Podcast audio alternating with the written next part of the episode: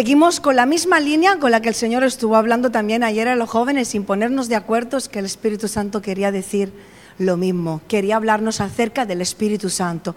Así que en esta mañana vamos a hablar acerca del Espíritu Santo. El título que le he dado a esta palabra es Hechos para recibir el fuego. Estamos hechos para recibir el fuego que viene del cielo.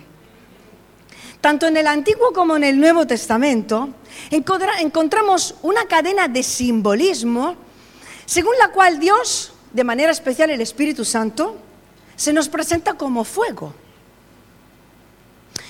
Vemos el fuego en los momentos de adoración, en los momentos de sacrificios, en las ofrendas, en momentos de pacto, en momentos de perdón entre Dios y el hombre, por ejemplo, cuando con Abraham, cuando una antorcha de fuego pasaba entre los animales divididos, representando la presencia de Dios, haciendo un pacto con el hombre para bendecir a las naciones. O pensamos en Moisés. El llamamiento de Moisés está caracterizado por una zarza ardiendo por fuego, una llama de fuego en medio de una zarza que no se consumía. El Espíritu Santo que sella nuestra salvación, nuestro llamamiento. Con el pueblo de Dios, el pueblo de Israel, una columna de fuego los seguía y nunca se apartaba de ellos representando la dirección del Señor. Eliseo, Eliseo vio carros de fuego simbolizando la protección del Señor. Cuando Elías confronta a los seguidores de Baal, el verdadero Dios se iba a manifestar mandando fuego que consumiría el sacrificio y simbolizó la autoridad y la soberanía de, de Dios sobre todo y sobre todos. Y así más ejemplos, hasta llegar a Juan el Bautista, el cual profetizó que Jesús iba a bautizar en Espíritu Santo y fuego. Y en el Nuevo Testamento encontramos el fuego representando al Espíritu Santo que se derrama en esta generación sobre sus hijos. Así que la pregunta es, y surgen muchas preguntas, ¿es ese fuego para todos? ¿Se sigue derramando ese fuego hoy o solo era para un tiempo específico. ¿Cuál es el propósito de ese bautismo de fuego? Si tenéis vuestras Biblias, os quiero invitar a abrirla en el Evangelio de Marcos, en el capítulo 1.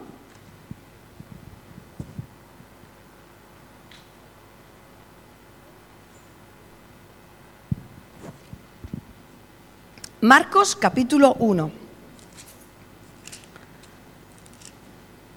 Los primeros ocho versículos. Principio del Evangelio de Jesucristo, Hijo de Dios. Como está escrito en Isaías, el profeta, he aquí, yo envío mi mensajero delante de tu faz, el cual preparará tu camino delante de ti. Voz del que clama en el desierto. Preparad el camino del Señor, enderezad sus sendas. Bautizaba Juan en el desierto y predicaba el bautismo de arrepentimiento para perdón de pecados. Y salían a él toda la provincia de Judea y todos los de Jerusalén, y eran bautizados por él en el río Jordán, confesando sus pecados. Y Juan estaba vestido de pelo de camello, tenía un cinto de cuero alrededor de sus lomos y comía langostas y miel silvestre, y predicaba, diciendo, viene tras mí el que es más poderoso que yo, a quien no soy digno de desatar encorvado la correa de su calzado. Yo a la verdad os he bautizado con agua, pero Él os bautizará con Espíritu Santo. El ministerio de Juan el Bautista fue el de ser el, el, heraldo del Mesías, uno que le preparaba el camino a Jesús. Él era la voz, tenía que ser la voz, la voz del Señor para el pueblo como estaba escrito y profetizado en Isaías capítulo 40, versículo 3. Y tanto en la predicación de Isaías como en la de Juan, entendemos una cosa. que ese desierto a través del cual debía abrirse camino el Señor era el corazón del hombre. Era en el corazón del hombre que se tenía que abrir un camino para que Jesús pudiera pasar y entrar. Juan el Bautista anuncia anunciaba que los hombres debían arrepentirse de sus pecados, quitando todos los obstáculos que habían en ese camino. En ese caso y en ese contexto, sobre todo, se refería a la justicia propia de la gente, a la hipocresía, a la religiosidad, al querer aparentar algo que no eran. Y Juan el Bautista hablaba de una limpieza de corazón en el fuego del amor divino.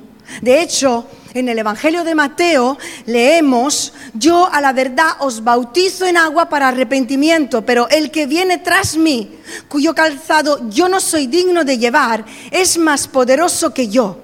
Él os bautizará en Espíritu Santo y fuego. Cuando recibimos el fuego, recibimos el amor de Jesús. ¿Cuántos dicen amén? Cristo es quien bautiza con el Espíritu Santo. Él os bautizará en Espíritu Santo y fuego. Cristo es quien bautiza de Espíritu Santo. Cristo es quien purifica nuestros corazones por medio del fuego. El fuego principalmente expresa el amor de Dios, no la condenación, puesto que Jesús vino a salvar el mundo y no a condenar. El fuego que Jesús iba a enviar en nuestra vida es primeramente la demostración de su amor, del amor de Jesús, el cual derramó su sangre para perdón de nuestros pecados. Y ese fuego iba a limpiar y a purificar nuestra vida, aleluya.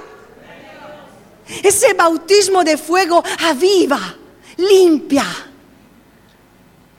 El fuego también da calor. Ayer estábamos alrededor del fueguecito, una fogata. ¡Wow! ¿Cómo calentaba? Había un montón de humedad alrededor, pero nada, dos metros del fuego y incluso tres todavía te llegaba el calor. El fuego da calor.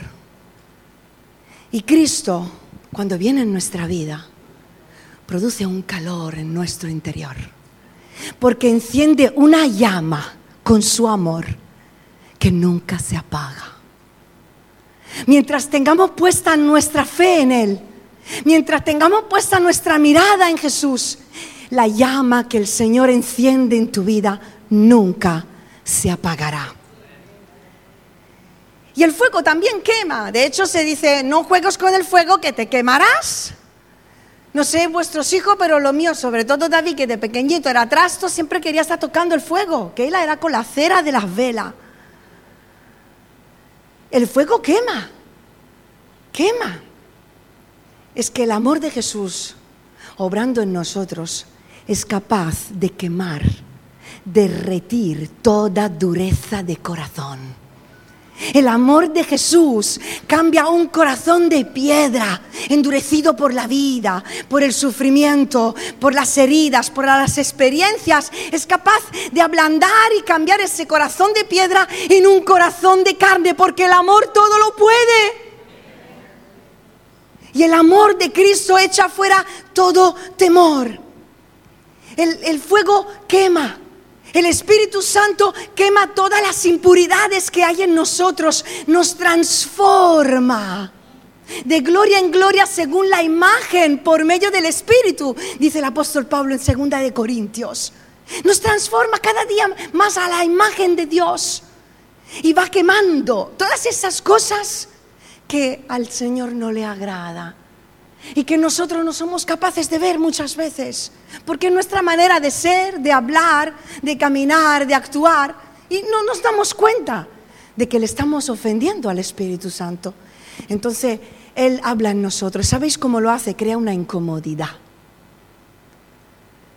No sé si os ha pasado y seguramente en, ese, en esa transformación, un cambio, una santificación progresiva, de repente, siempre he hablado así, siempre he dicho ciertas expresiones, siempre he vestido de una determinada manera y actuado de una determinada manera y voy en determinados lugares y de repente estoy incómoda. Estoy incómoda con esta ropa, estoy incómoda con lo que he dicho, estoy incómoda con lo que hago, porque el Espíritu Santo purifica, santifica nuestra vida y solo el Señor puede hacerlo. Mientras que las personas quieran cambiarnos, mientras que nosotros nos esforcemos en cambiar con nuestra propia fuerza, todas las enseñanzas, lo que la gente nos dirá, debes de hacer así, deberías de hacer así, lo, lo interpretamos como una imposición.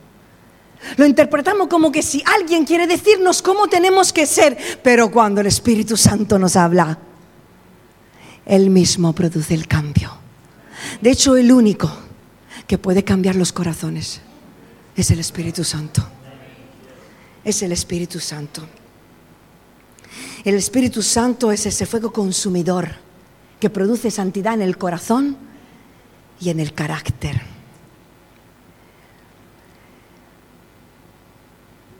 También las palabras de Juan el Bautista fueron palabras proféticas cuando habló del fuego.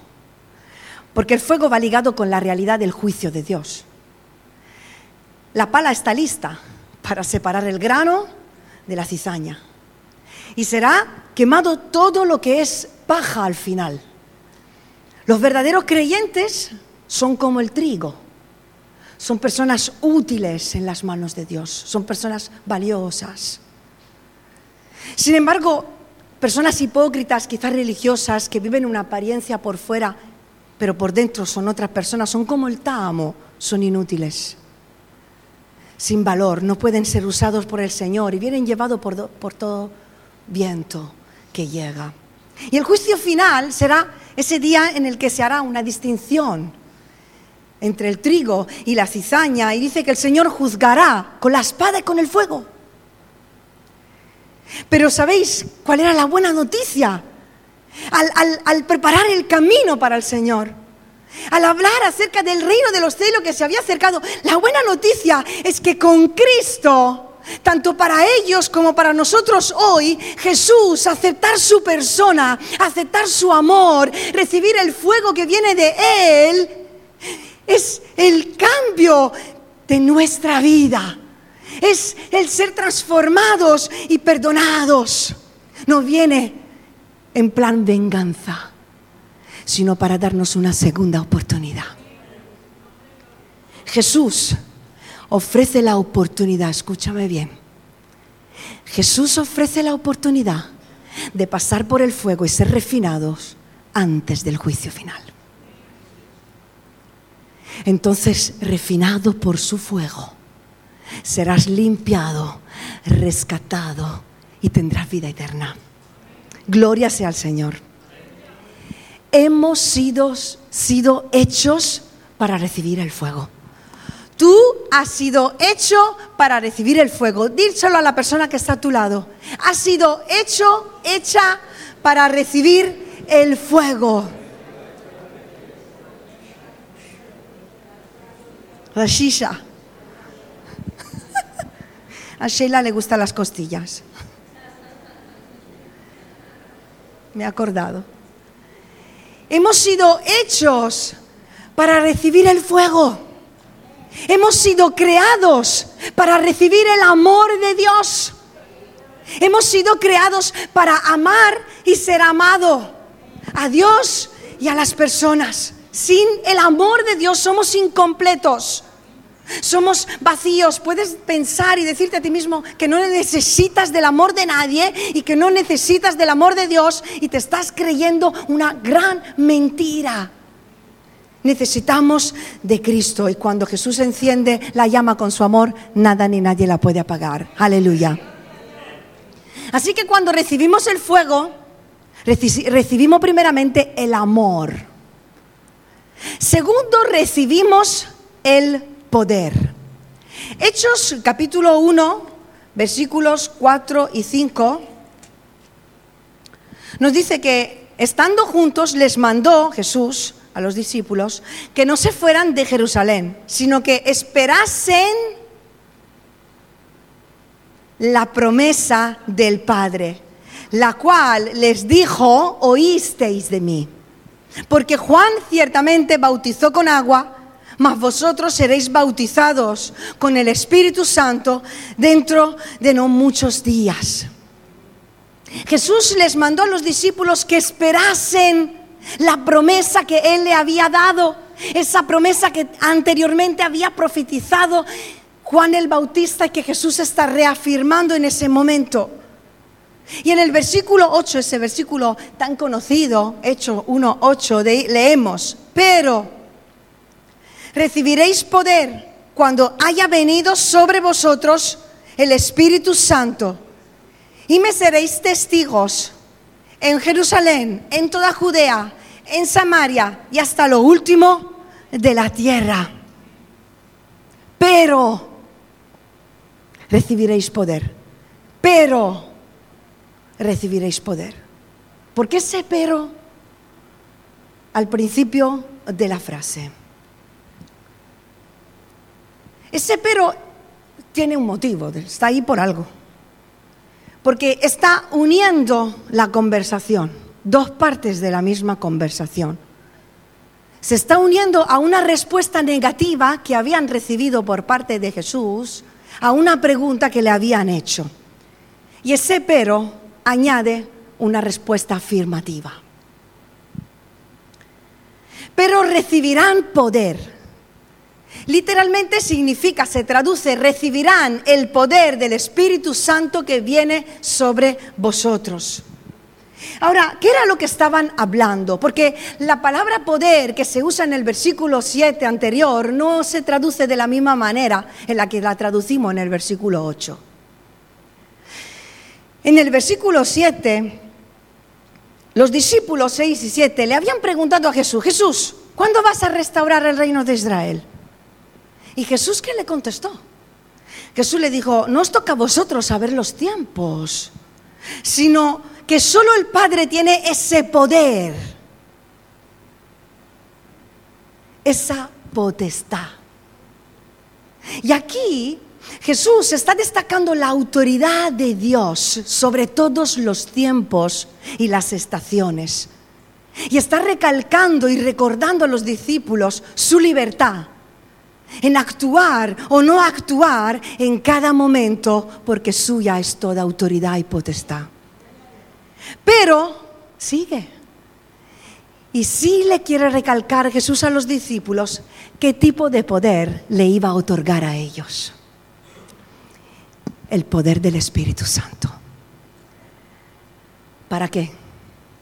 Para ser testigos de Él, para hablar a las gentes acerca de su persona y transmitir todas las enseñanzas que Jesús le había dado a ellos. Hermanos, el Señor no nos llama a cambiar las cosas a nuestro alrededor, ni a establecer los tiempos de cambio en las cosas que pasan alrededor del mundo. Pero sí nos llama a trabajar en un cambio personal en nuestra vida y a trabajar en el cambio de las personas que Él pone a nuestro lado. No nos llama a cambiar los tiempos, pero nos llama a cambiar a la gente que cruzas en el camino de tu vida. Y para ello necesitamos el poder del Espíritu Santo. Porque el Espíritu Santo nos capacita para ello.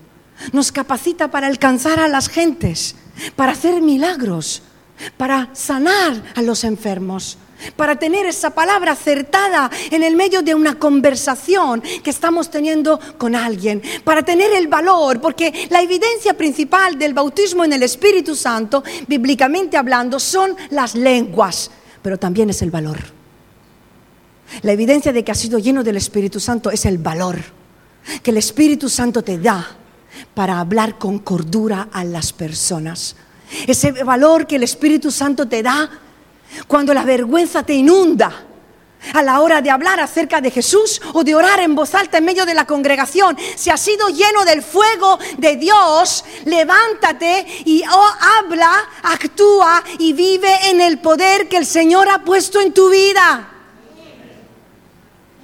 El Señor nos envía a alcanzar a los afligidos a los necesitados, a los cautivos, a los prisioneros y nos ha capacitado con el poder del Espíritu Santo. Los discípulos no recibieron la respuesta que quisieron. No podían saber los tiempos de Dios. Pero sí entendieron una cosa, debo de buscar al Señor. Debo de buscar recibir lo que Él me quiere dar para enfrentarme a esos tiempos que van a llegar, que no sé cómo van a ser.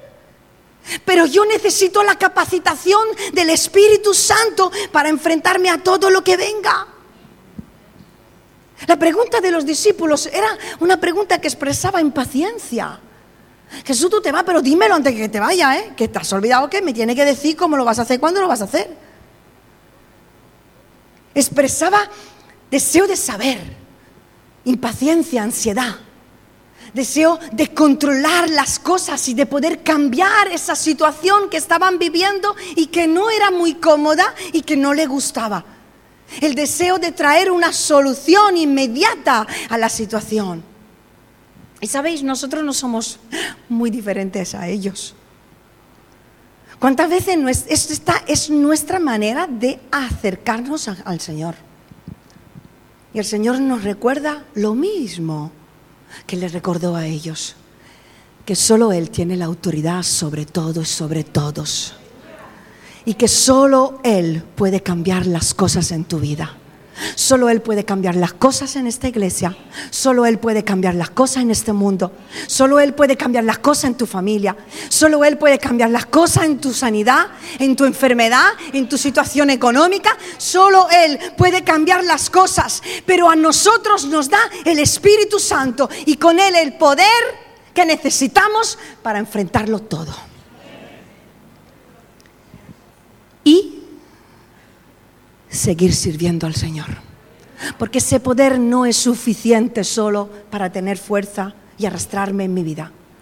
A pesar de la enfermedad, a pesar del conflicto, a pesar de la oposición, a pesar de la escasez, a pesar de lo que no entiendo, el poder del Espíritu Santo me va a dar la fuerza para seguir sirviendo al Señor hasta el final. Esto fue lo que pasó el día de Pentecostés. Se cumplió esa promesa, descendió fuego del cielo. Estaban todos orando juntos, dice en el capítulo 2 de Hechos de los Apóstoles, que se llama Hechos de los Apóstoles, porque eran hechos, cosas que han hecho. No se han quedado solo mirando para el cielo, han hecho cosas en el poder de Dios. Y dice que todo empezó ese día, reunidos juntos, quizás mira casi el mismo número que a lo mejor eran más. ¿eh? Todo orando juntos, lenguas como de fuego se le aparecieron y se posaron sobre cada uno de ellos. Dice que primero, podéis leerlo en Hechos capítulo 2, vino un viento recio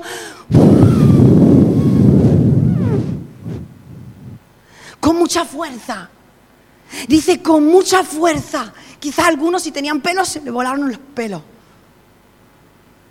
Primero vino un viento fuerte. Fini podrá contarnos que donde vive ella cuando hay un huracán te tiene que agarrar algo. Porque cuando pasa con toda su fuerza, si no te agarras a algo, ese viento te arrastra. Y el Espíritu Santo sopló como un fuerte viento, queriendo arrastrar primeramente toda autosuficiencia, todo orgullo, toda humanidad, demostrando a los discípulos como no te dejes llevar por mí, deja que mi fuerza, mi poder te lleve. Entonces arrastró todo lo que se habían levantado dentro de ellos y los llevó a rendirse ante la voluntad y el poder de Dios, dejándose arrastrar por su espíritu. Entonces, después de ese viento, fue cuando aparecieron las lenguas como de fuego que se posaron sobre cada cabeza. Los humanos estamos destinados a depender, no estamos destinados a depender de las fuerzas humanas. Dios sabe que no podemos hacer su obra sin Él. No podemos hacerla, recibiréis el poder. No podemos hacer la obra de Dios sin el poder del Espíritu Santo. Somos sostenidos por el poder que viene de lo alto. Estamos hechos para recibir el fuego. Estamos hechos para recibir el poder del Espíritu Santo. Y voy a hacer una reflexión que he hecho de repente leyendo esto en esta semana. Cuando los hombres se pusieron de acuerdo para un plan contrario a la voluntad de Dios y quisieron construir la torre de Babel para llegar hasta el cielo, ellos solos, con sus propias fuerzas, con su plan de independencia y de orgullo, autosuficiencia, pretendiendo alcanzar a Dios y el poder de Dios ellos solos, el Señor los separó por medio de lenguas diferentes. Y la diferencia de lenguas que surgió en Babel ha estorbado la obra del hombre. Y la difusión de ese conocimiento y de ese plan. Pero aquí, en Hechos capítulo 2, esos discípulos que hace unos días iban discutiendo de quién era el mayor en el cielo, de que iban diciendo, ah, Juan es tu preferido, ah, este está recostado en la cabeza de, ay, de él qué pasa, que vive más que yo, más que tú. En un momento se ponen de acuerdo.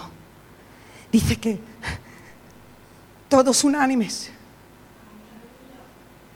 aparcaron las diferencias aparcaron las propias opiniones propias, los razonamientos, aparcaron todo aquello que era humano, sus luchas personales, se unieron en un mismo objetivo, alcanzar la promesa de Dios, recibir más de Él, ver más de su gloria. Fueron conscientes de sus insuficiencias, de su dependencia de Dios. Y entonces el Señor volvió a mandar lenguas diferentes.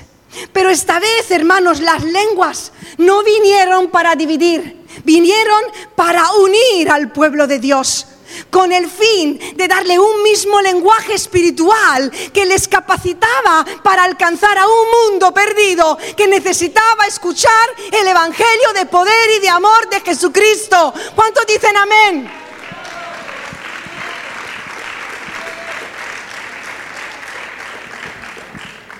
Si deseamos que el Espíritu Santo se derrame sobre nosotros, tenemos que estar unánimes. Tenemos que ser uno. Ojo, ojo hermanos, con no hacer que las lenguas del Espíritu hoy vuelvan a dividirnos. Lengua sí, lengua no. Caída sí, caída no. Risa sí, risa no. Llorar sí, llorar no. Danzar sí, danzar no. Ojo con no caer en el mismo error, queriendo encajar al Espíritu Santo en nuestra cajita. No me gusta esto, lo otro. El Señor se tiene que mover así, asá. Y nos dividen nuestras propias opiniones, nuestras propias interpretaciones de la palabra, nuestras propias experiencias, nuestros propios pensamientos, razonamientos, incluso nuestras expectativas, porque yo me espero que lo haga así y tú que lo hagas a no, eso no es de Dios. De Dios es como yo lo digo. De Dios es como la palabra lo dice. Y Dios no ha cambiado. El viento sigue soplando, el fuego sigue derramándose, sigue hablando en lengua a la gente, teniendo visión los jóvenes, sueño los ancianos y profetizando toda hija y todo hijo de Dios. ¿De qué se trata? ¿De nosotros o de Dios? ¿Qué es lo que está en juego? ¿Lo que yo quiero o lo que Dios quiere hacer en su iglesia? ¿Qué fuego está ardiendo hoy? ¿Qué fuego le estás presentando al Señor? ¿Fuego extraño? ¿Qué fuego está ardiendo en tu vida hoy?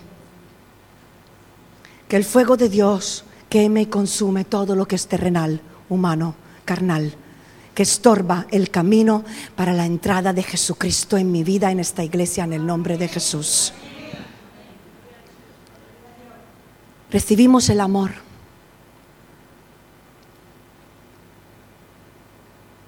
Recibimos el poder. Y recibimos la capacidad, la capacitación. Hechos 1.8, recibiréis poder cuando haya venido sobre vosotros el Espíritu Santo y me seréis testigos. En Jerusalén, en toda Judea, en Rota, en Andalucía, en toda España, en toda Europa y hasta lo último de la tierra. Recibir el poder del Espíritu Santo es lo que hace que nuestro ministerio, nuestra vida cristiana sea efectiva. El poder del Espíritu Santo es lo que hace que los corazones se calienten cuando alguien está predicando el Evangelio. Y el, poder del Espíritu Santo es lo que hace también que las personas cuando están predicando tienen conciencia de lo que es la necesidad del pueblo de Dios. ¿Dónde está el poder? ¿En la persona? Está en Dios. Y eso es un alivio, hermanos, porque cuántas veces los ministros nos frustramos cuando oramos por las personas y caemos en el error de pensar de que si no es sanada y si no he recibido el bautismo en el Espíritu Santo es por mi poca unción. ¿O cuántas veces el creyente busca a los más ungidos? Buscando a esa persona que pueda derramar no sé qué desunción en su vida. El poder viene de Dios. Él es el quien salva. Él solo es quien bautiza. Él es quien llena y da nuevas lenguas. Él es quien sana. Y Él es quien unge y usa en su gracia y en su misericordia. El Espíritu Santo es el poder de Dios que necesitamos, que nos capacita para hacer su obra con sus fuerzas, a su manera. Debemos depender del Espíritu Santo en todo lo que hacemos, en todo lo que decimos, en todo lo que somos. Porque ese día, en el aposento alto, cayeron lenguas de fuego sobre cada uno. Parece que había una llama por cada cabeza. Parece que alguien en el cielo estuvo contando la cabeza. Las cabezas, parece 120, vale, venga, 120. Porque había la promesa para cada uno. Nadie se la perdió había una lengua de fuego para cada uno. Recibir el bautismo del Espíritu Santo no es una lotería. No es que a uno le toque, ha tenido más suerte que yo.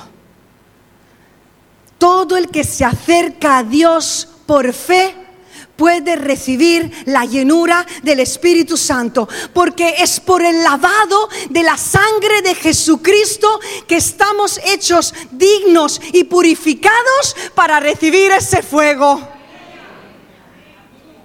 Y esta es la buena noticia que os quería dar hoy. Que es por Jesucristo y por su sangre que hoy tú y yo podemos convertirnos en el templo del Espíritu Santo. El Espíritu Santo ha venido por tus cosas buenas y por tus cosas malas. Por eso, eso es una buena noticia para los que creen que no son dignos de recibir el bautismo en el Espíritu Santo. Jesús ha muerto por ti y el Espíritu Santo ha venido por lo peor de ti y por lo mejor de ti.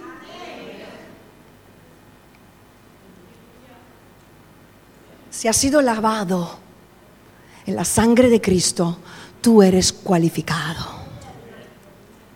La sangre de Jesús es lo que te califica. Te hace digno para recibir el fuego. ¿Por qué podemos recibir el fuego?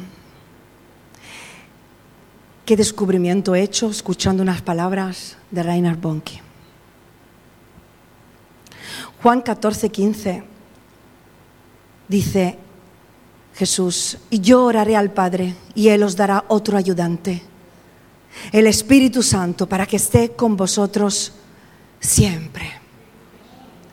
Jesús estaba hablando del Espíritu Santo y le dijo a sus discípulos lo que te dice hoy a ti. No le dijo, tú orarás. Le dijo, yo oraré por ti.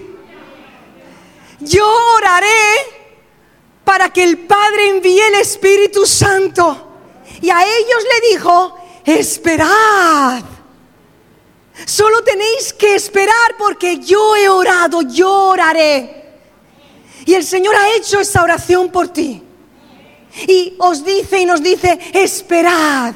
¿Qué fue lo que hicieron? Se pusieron a orar día tras día, tras día, tras día, tras día, esperando la llegada, el cumplimiento de la promesa, porque Jesús le dijo, yo oraré para que eso ocurra.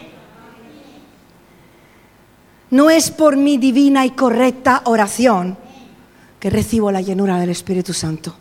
Jesús oró por mí. Jesús oró por ti. Y su oración será respondida. Solo tenemos que poner nuestra fe en Él. El Espíritu Santo no está buscando los mejores, está buscando los que están lavados por la sangre de Jesucristo y han sido perdonados en sus pecados y han reconocido que Jesucristo es su Salvador y creen en todas sus promesas y las esperan en fe. No necesitamos forzar al Espíritu Santo para que venga. Él está aquí voluntariamente. Ha sido enviado por el Padre y por el Hijo. Aleluya. Así que para poder ver la gloria de Dios, solo necesitamos una cosa, tener hambre y sed de su presencia, de su justicia, ser unánimes, buscar lo mismo. Porque, y con eso termino, con esta pregunta. ¿Por qué quieres recibir el bautismo en el Espíritu Santo? ¿Por qué quieres ser lleno de Espíritu Santo? Quizás incluso has hablado en lenguas hace años y has dejado esa llenura. ¿Por qué quieres recibir la llenura del Espíritu Santo? ¿Cuál es el motivo que te empuja a esa búsqueda? Porque el Espíritu Santo no ha sido enviado solo para darnos una experiencia más con el Señor, ni solo para disfrute propio. Es cierto que el apóstol Pablo dijo en Corintios que el que habla en lengua se edifica a sí mismo. Y es cierto que el Espíritu Santo, el hablar en lengua nos edifica, lo hablábamos ayer. A veces simplemente empezar a hablar en otras lenguas sin saber realmente qué estás diciendo, ya te está cambiando por dentro. Porque es el lenguaje escondido de Dios que nos lleva a comunicarnos con el Señor y a decir, realmente a orar de acuerdo a su voluntad. Pero eso no es, eso no es la única motivación. El enfoque el fin, la meta, el objetivo del por qué Jesús le dijo que esperase la promesa y el poder del Espíritu Santo era para que fueran testigos de Él, para que tuvieran valor, amor por las almas y capacidad de levantarse en medio de su generación y edificar y extender el reino de Dios. La siguiente generación necesita ser empoderada por el poder del Espíritu Santo. Y quizás el Señor lo hará de una forma diferente a lo que lo ha hecho en nuestra generación. Y si nuestra vida, lo que hemos hecho hasta ahora, solo se queda en el techo de la siguiente planta, del siguiente piso que se va a edificar. Necesitamos la visión de la juventud. Necesitamos que los jóvenes, los adolescentes, sean llenos y empoderados del Espíritu Santo. No subestimes el valor de la juventud. No lo juzgues. Abre tu corazón a los cambios que el Señor quiere hacer en la iglesia por medio de ellos. Oremos por ellos. Jóvenes, levantaos en medio de esta generación con poder y en autoridad. Sois los que vais a alcanzar a este mundo por medio del poder de Dios. Abramos nuestra mente y nuestros corazones en esta mañana a lo que el Espíritu Santo quiere hacer en medio nuestro. El Señor quiere enviar la lluvia tardía. Todavía no ha terminado con esta humanidad. Y eso significa que todavía debemos de seguir buscando ese poder para seguir alcanzando cuantas más almas posibles, porque hay una guerra vigente de Satanás contra su iglesia, lo escuchábamos la semana pasada y lo recalcó Julio. Y la única herramienta que tenemos para vencer esta guerra es el poder del Espíritu Santo. Así que hermanos, en esta mañana nos gustaría orar por vosotros. Os quiero invitar a que os pongáis todos de pie que cerremos nuestros ojos, que el grupo de alabanza pase. Vamos a tener un tiempo orando, hermanos.